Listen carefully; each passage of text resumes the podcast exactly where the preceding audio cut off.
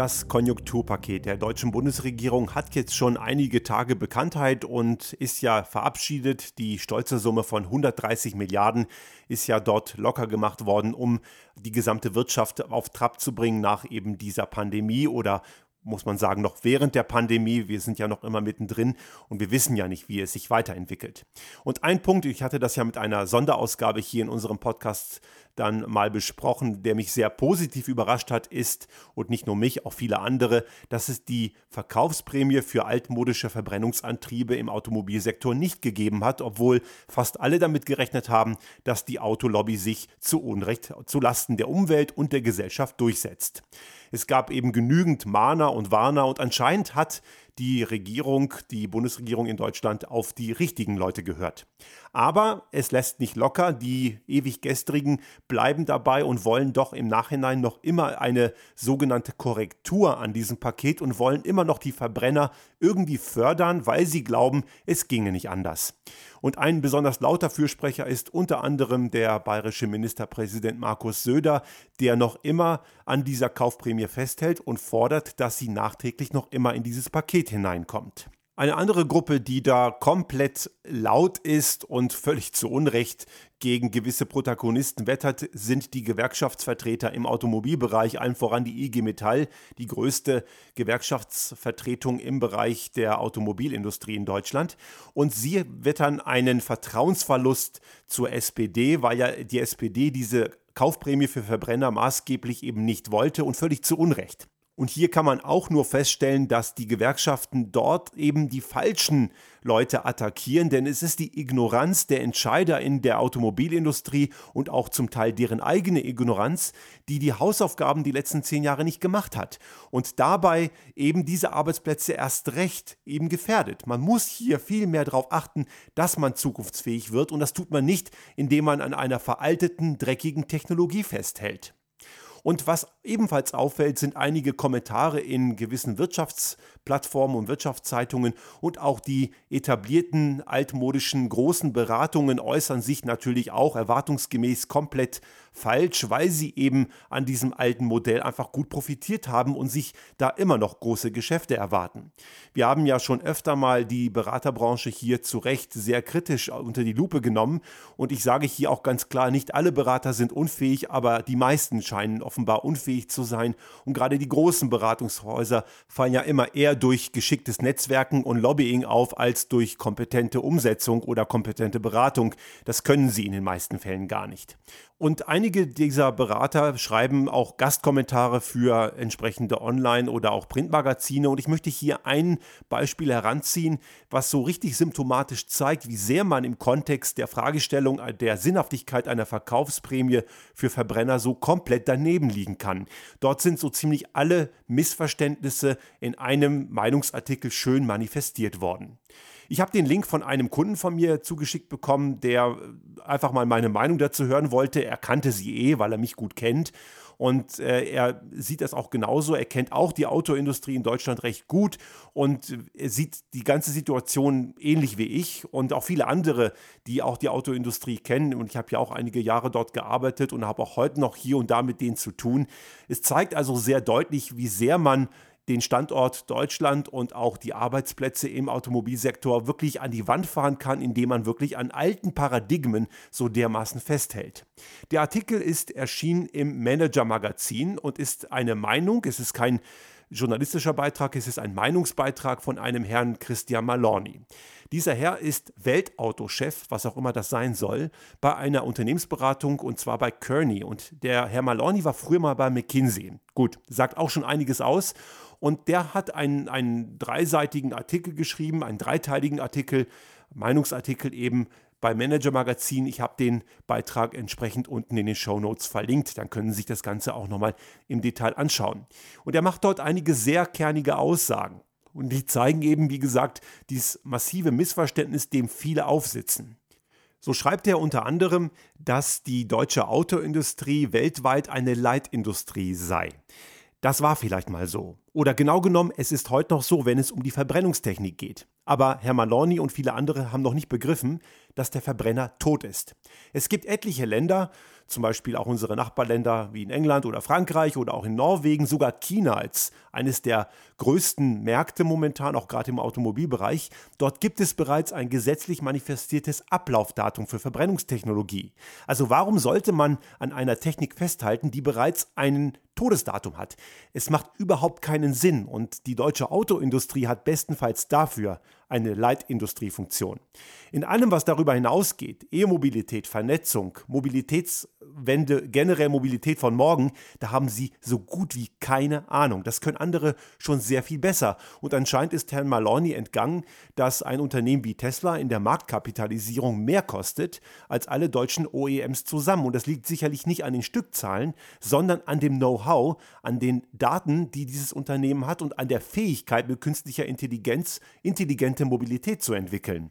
Und das Frontend von Tesla sieht eben nur aus wie ein Auto, ist es allerdings nicht. Es ist letzten Endes eine große IT-Infrastruktur zum Zwecke von Mobilität und Energieerzeugung und das Ganze eben auf eine nachhaltige Art und Weise. Und dahin geht eben die Zukunft. Es geht eben nicht mehr um das Auto und auch das haben Menschen wie Herr Maloney nicht begriffen. Und er schreibt weiter, sicher sei nur, dass Elektroautos auch über die nächsten Jahre deutlich teurer sein würden als welche mit Verbrennungsmotor. Ihm ist offensichtlich entgangen, dass das schon heute nicht stimmt. Denn es gibt heute eine Vielzahl von Elektroautos, die in ihrem Größen- und Preissegment mit den von Verbrennern ohne weiteres mithalten können. Wer sich einen halbwegs normal ausgestatteten Audi A4 oder die Parallelen von Mercedes, die C-Klasse oder einen 3er BMW kaufen kann, der kann sich auch locker ein Tesla Model 3 leisten, hat nur dann das bessere Produkt, das auch noch zukunftsfähiger ist. Gleiches gilt auch für andere Bereiche wie die Nissan Leaf, der etwa die Golfgröße hat oder der Renault Zoe, der noch ein Kleinwagen ist. Und diese Fahrzeuge sind alle bezahlbar. Auch Hyundai, jetzt muss ich natürlich auch alle anderen nennen, damit es keine Ungleichgewichtung gibt. Und ich kriege im Übrigen kein Geld von den Herstellern. Ich kenne sie eben nur. Hyundai bietet ebenfalls mit dem Ioniq oder dem Kona durchaus bezahlbare und absolut adäquat preislich angeordnete Fahrzeuge in ihrem Segment.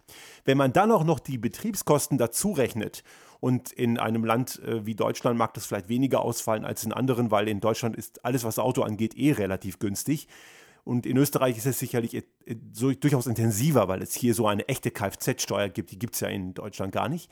Dann stellt man fest, dass die Betriebskosten nochmal mehr das Ganze viel bezahlbarer machen.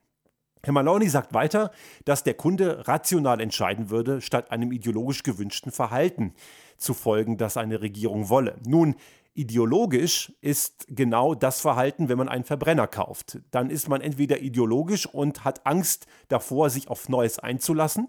Dann bleibt man ideologisch und kauft veraltete Technik. Oder aber man tut es nicht, weil man verunsichert wird. Es gibt eine ganze Menge Fachjournalisten in Autozeitungen, die immer noch die deutsche Reichweitenangst heraufbeschwören und immer noch glauben, es gäbe nicht genug Ladesäulen und nicht genug Strom und man würde mit einem Elektroauto dauernd liegen bleiben. Es gibt eine ganze Menge Leute, so auch wir, die fahren seit vielen Jahren elektrisch und können ganz klar sagen, das ist kompletter Unfug.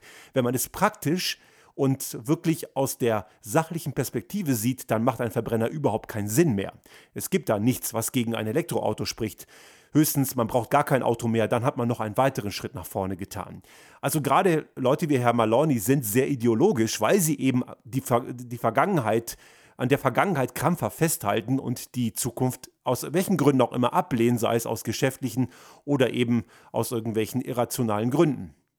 Er sagt weiter, das aktuelle Konjunkturprogramm würde einem planwirtschaftlichen Instrument folgen. Nun, eine Verkaufsprämie für veraltete Technik, ich glaube, planwirtschaftlicher geht es gar nicht mehr. Die gesamte Autoindustrie in Deutschland wird ständig gepimpt von der Politik und das ist Planwirtschaft, wie man es mehr gar nicht haben kann. Man muss letzten Endes auch immer sagen, dass ein, äh, dass die ganze Strukturierung der deutschen Autoindustrie extrem subventioniert ist. Es gibt in Deutschland, ich habe das schon mal angedeutet, keine wirkliche Kfz-Steuer. Das ist eher eine Lachnummer, was man da zahlen muss. Und auch da sind große, schwere, spritdurstige Karren generell bevorzugt. Auch die Tatsache, dass man auch für die Straßenbenutzung in Deutschland gar nichts zahlen muss, und jetzt kommt mir hier keiner mit der asozialen Ausländermaut, die Gott sei Dank gescheitert ist. Deutschland braucht eine Maut und zwar für alle. Es ist alles for free. Es ist also überhaupt kein Thema. Man kann also hier nicht von einem marktwirtschaftlichen Instrument sprechen. Und würde man die Schäden, die eine entsprechende, eine entsprechende Art der Mobilität noch hervorruft, wirklich komplett einpreisen, dann sähe es gerade bei den deutschen Autoherstellern ganz düster aus, denn da müsste die Kfz-Steuer wirklich extrem hoch sein. Also hier ist ganz klar Planwirtschaft angesagt. Und wenn man hier von die Planwirtschaftkeule schwingt, dann sollte man als Verfechter von Verbrennungstechnik vielleicht eher kleinere Brötchen backen. Und bei einem Punkt schießt er so richtig den Vogel ab. Und da habe ich wirklich gedacht, so glaubt er dem Blödsinn wirklich. Er behauptet, dass, der, dass der Verkaufsanreiz für Verbrenner dem Klima helfen würde und verweist auf die CO2-Bilanz der aktuellen Verbrennungsmotorengeneration. Also wer heute noch immer glaubt, dass ein Verbrennungsmotor auch nur irgendwie umweltentlastend wäre, ich weiß nicht, was der sonst noch glaubt. Also grundsätzlich, auch die neuen Generation der Verbrennungsantriebe mögen vielleicht weniger dreckig sein, aber weniger dreckig heißt ja nicht immer, heißt ja nicht automatisch sauber. Ja, also grundsätzlich sind sie vielleicht weniger dreckig. Wir wissen aber auch, dass die Angaben, die die deutschen OEMs auch bei den neuen Motoren machen, nicht stimmen. Auch im Realbetrieb sind diese Karren einfach mal immer noch dreckiger und durstiger. Und wenn es denn irgendwelche Zugewinne bei der Effizienz und bei der Umweltentlastung gäbe, dann werden sie zunichte gemacht, weil die Karren immer bekloppter werden, also immer fetter, größer und schwerer. Und am Ende hat man überhaupt keinen Zugewinn mehr. Es gibt eine Menge Leute, die jetzt daherkommen und sagen, ja, was soll das denn? Der Elektroantrieb sei ja viel schlimmer und die Ökobilanz eines E-Fahrzeugs sei ja desaströs wegen der großen Energiemenge bei der Batterieherstellung. Das ist auch wieder kompletter Quatsch. Denn die Leute, die das als Argument hervorziehen, die wollen nicht die E-Mobilität kritisieren, die man auch zu Recht kritisieren darf, und auch soll, sondern sie wollen ein Scheinargument nutzen, um an der alten Welt möglichst lange festzuhalten. Denn das ist eben ein Scheinargument, denn die nehmen sich nur den Teil der Gesamtargumentation raus, der ihnen gefällt. Es gibt genügend Untersuchungen und Beispiele dafür und ich habe dazu auch schon einiges geschrieben und auch verlinkt und auch in, in diesem Podcast auch schon diskutiert. Man sieht sehr deutlich, dass eben natürlich die Batterie an sich in der Herstellung mehr Energie braucht. Aber wenn man die Gesamtbilanz sich anschaut, dann stimmt das eben überhaupt nicht mehr, denn eine Batterie kann eben zu nahezu 100% recycelt werden und es gibt auch schon bereits viele gute Ansätze für Recyclingzyklen. Und es ignoriert auch die Tatsache, dass in einem Verbrennungsantrieb ja auch gewisse seltene Erden drin sind, die auch kritisch sind. Und es ist keineswegs so, dass die Batterie dann im E-Auto, wenn sie denn dort nicht mehr nutzbar sein kann, dann nicht mehr genutzt werden könne. Sie kann danach als Hausspeicher benutzt werden. Und darüber hinaus kann ein Elektroauto sehr viel länger betrieben werden als jeder Verbrenner, weil einfach weniger kaputt geht.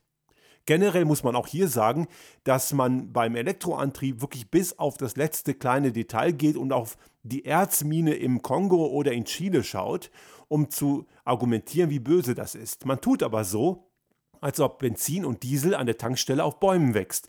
Denn die Ölförderung ist ja jetzt auch nicht gerade sonderlich äh, angenehm und die ökologischen Katastrophen, ich glaube, die sollte jeder mal irgendwie gesehen und gehört haben. Deepwater Horizon oder Exxon Valdez, nur um als zwei, um nur zwei von vielen Beispielen zu nennen. Und wenn man dann auch noch bedenkt, dass man zur Förderung von Öl in Länder eindringt und die destabilisiert werden wie im Nahen Osten und dass dafür auch Kriege geführt werden, schon seit Jahrzehnten, dann ist die Ökobilanz eines Verbrenners endgültig im Eimer. Wenn man das Ganze also wirklich vollständig rechnet, dann hat ein Tesla Model S beim deutschen Strommix etwa die Ökobilanz eines kleinen Benziners. Und das soll schon was heißen, denn das Model S ist ja nun nicht gerade ein Kleinwagen. Man muss also hier schon ganz klar sagen, dass die Leute, die jetzt hier immer noch die Öko-Keule rausholen und sagen, dass ja die neuen Motorengenerationen so wahnsinnig umweltfreundlich seien, also das ist ja nun wirklich an Ignoranz schwer zu toppen. Es ist und bleibt ein dreckiger Verbrennungsmotor. Und jeder Verbrennungsprozess, auch wenn er mal mit synthetischen Kraftstoffen laufen sollte, ist ein dreckiger Prozess. Ganz abgesehen von den gesundheitlichen Folgen, auch wenn es das Ganze vielleicht auch mal irgendwie Richtung CO2-Neutralität geben sollte, was allerdings nicht zu erwarten ist. Wir haben es ja eben auch vorhin schon mal erwähnt und auch schon mehrfach an anderer Stelle. Generell geht es ja eben nicht darum, dass wir nur die E-Mobilität hinbekommen und den Verbrenner durch einen Elektromotor ersetzen.